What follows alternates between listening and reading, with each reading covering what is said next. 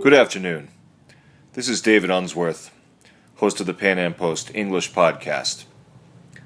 What is the deep state?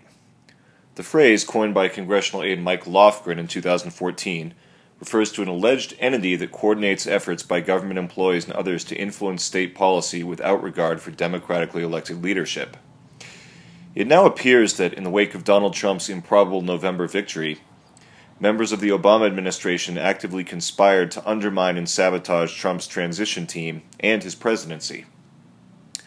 Trump won a free and fair Democratic election, prompting holdovers from the Obama administration, specifically CIA Director John O. Brennan, FBI Director James Comey, and their deputies, to immediately begin an effort to discredit, delegitimize, and ultimately impeach Donald Trump. Is there a deep state working to oppose Trump? Is the investigation into Trump Russia collusion biased? What measures can be taken to ensure the political independence of the FBI, the CIA, and the NSA?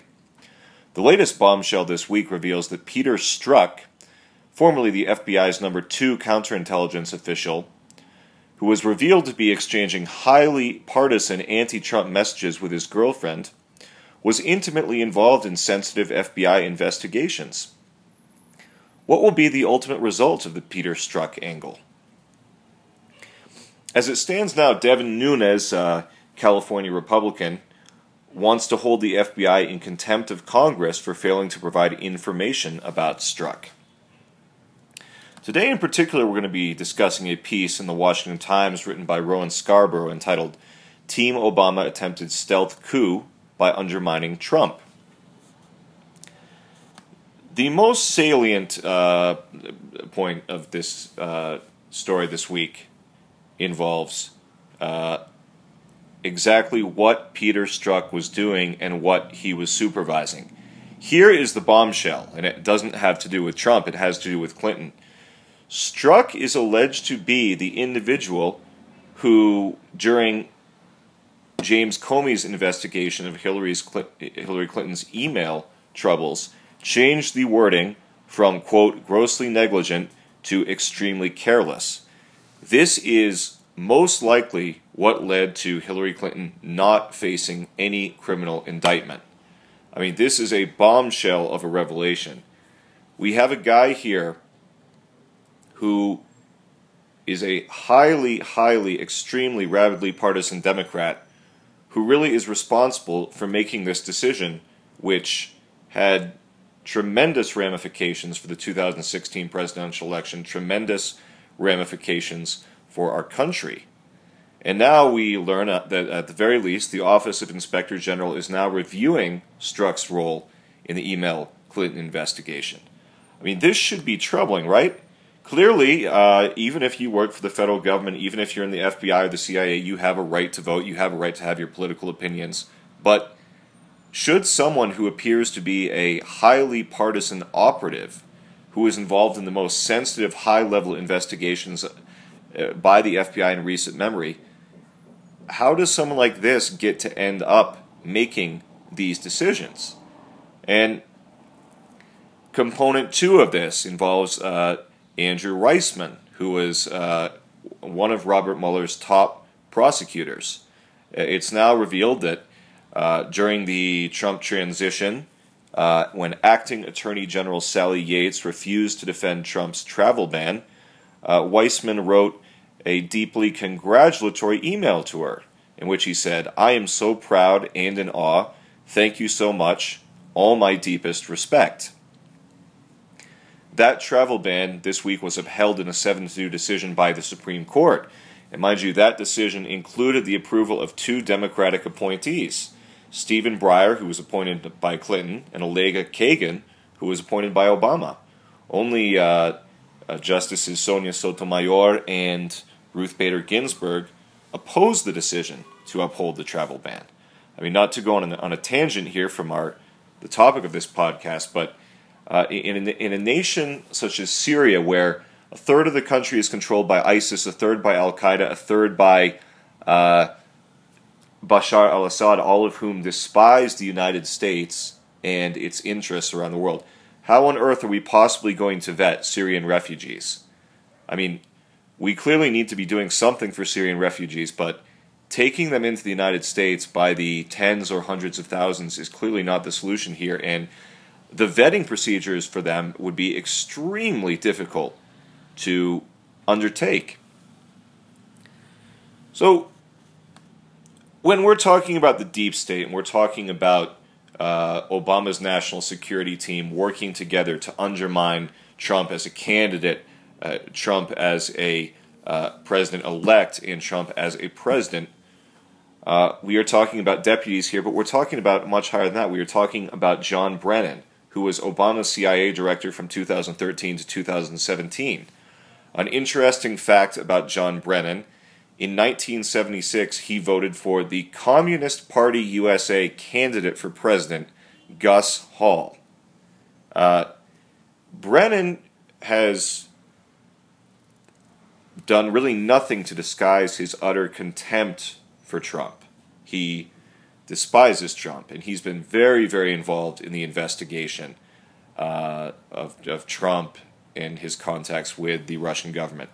When was the last time that a sitting president began a criminal investigation of the presumptive nominee of the opposition political party? Now, this investigation was based on the now highly discredited dossier by British intelligence agent Michael Steele. Obama's CIA Director John Brennan was key in promoting the FBI investigation of Trump, and he's hardly shied away from it.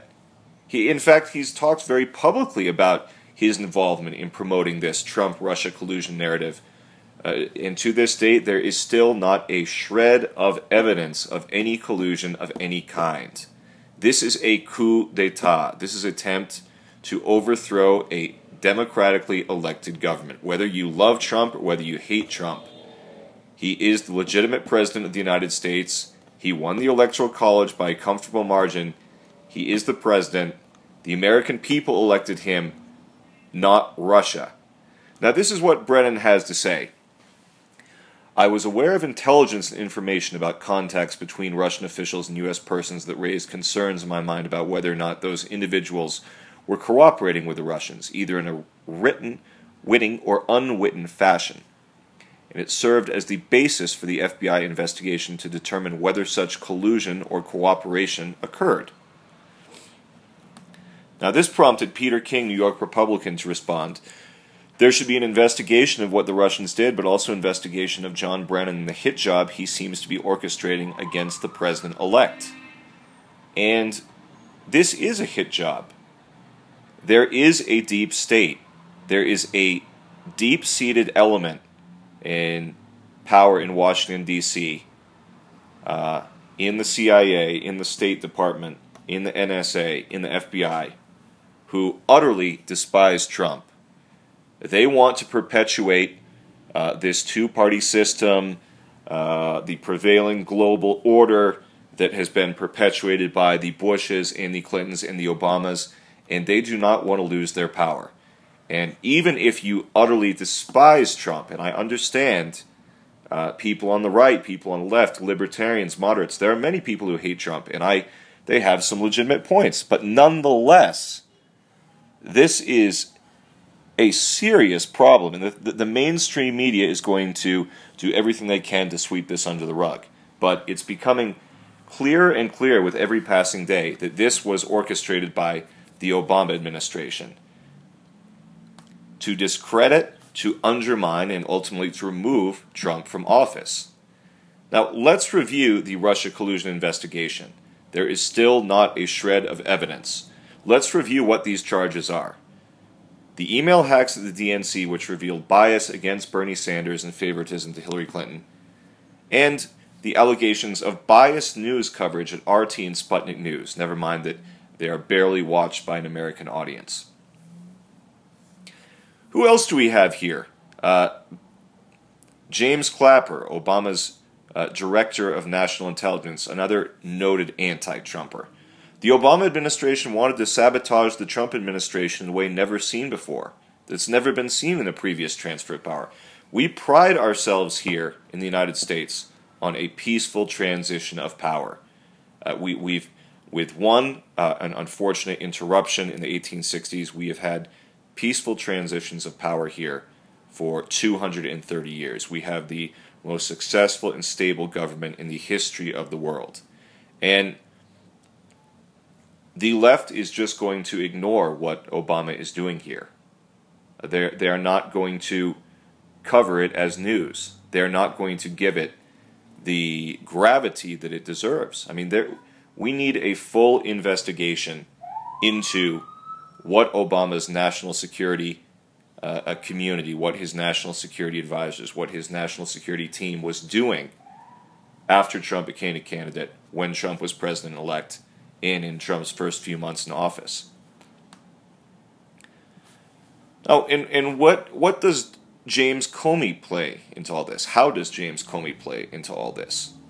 Uh, this highly discredited dossier, uh, which it turns out the Hillary Clinton campaign paid $12 million to fund, was used as a pretext to target Trump's transition team to authorize a wiretap of campaign volunteer Carter Page. And this has led to all kinds of process crimes. I mean, they're not going to get uh, Trump associates on real crimes, so they get them on process crimes. You testify before the FBI, you make a misstatement, you're charged with lying to the FBI. Now, no one is suggesting that uh, these people working on the Trump campaign are rocket scientists. Clearly, all of the other candidates in the race snapped up the top talent. There's no doubt about that. They, uh, the deep state did not want to go to work for Donald Trump. They wanted to work for a Jeb Bush or a Marco Rubio or a John Kasich or even perhaps a Ted Cruz. Anyone but Donald Trump. Uh, James Comey has done some highly irregular things here and it's quite clear that Comey is partisan as well. He is uh, anti-Trump. He is pro-Hillary Clinton. Uh, a couple of very strange things that he's done during this ru- alleged Russian hack of DNC email servers, DNC computer servers. Do you know that Comey did not even call for the seizure of those servers? He, he that was well within his authority. This was one of the biggest news stories of the year, one of the biggest FBI investigations in history. But Comey leaves it to a company called CrowdStrike to conduct the investigation and report back to the FBI. What? You've, you've got to be kidding me. A foreign government has hacked in to the servers of one of our leading political parties in, in, in dropping bombshells about bias and favoritism on the part of the DNC, and Comey leaves it to a private company to conduct the investigation. What's even more troubling is that the Senate Judiciary Committee has now discovered that Comey wrote an exoneration statement of Hillary Clinton months before the investigation was concluded and before he had even interviewed Hillary Rodham Clinton. I mean, this is just nuts. I mean, when you have uh, someone like Peter Strzok or uh, Gabe McCabe working for you, it's not very surprising. The people who Obama put into power had absolutely no interest in going after Hillary Clinton and every interest in the world in going after Donald Trump. Donald Trump. And, and if you look at who federal government employees contributed money to, it's something along the lines of 20 to 1 that they gave money to uh, Donald Trump. Uh, I'm sorry, to Hillary Clinton. In most departments of the federal government, 90% or more of campaign contributions went to Hillary Clinton. And why is that a surprise? Trump is opposing the federal government bureaucracy. He's opposing the deep state. And more than anything, he wants to cut government spending. He wants to uh, fire many of these government employees, these federal bureaucrats who are earning their $200,000 salary and incredibly generous uh, pension and health care and benefits packages. So, ob- of course, they're not going to support Donald Trump. They're going to support uh, Hillary Clinton, who is going to just keep business as usual. Ultimately, we have a serious problem here for democracy. And even if you utterly despise Donald Trump, you have to see that there's a serious problem when these are the people, people like Peter Strzok and people like Andrew Weissmann, highly partisan Democrats who utterly despise Donald Trump in every way, shape, or form, And they are the ones who are leading these investigations. They are making the key decisions. They are pulling the levers of power.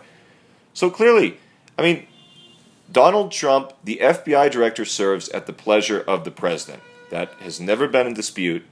Donald Trump had every right to fire James Comey. I mean, the way James Comey bungled the Hillary Clinton email investigation, uh, he should have been fired from the get go. Trump said he was going to fire him all the way through the campaign trail. Trump was entirely consistent on that. When did Trump waver from that? When did Trump say, well, you know what? Uh, Comey's really doing a good job. I'm going to keep him on for four years.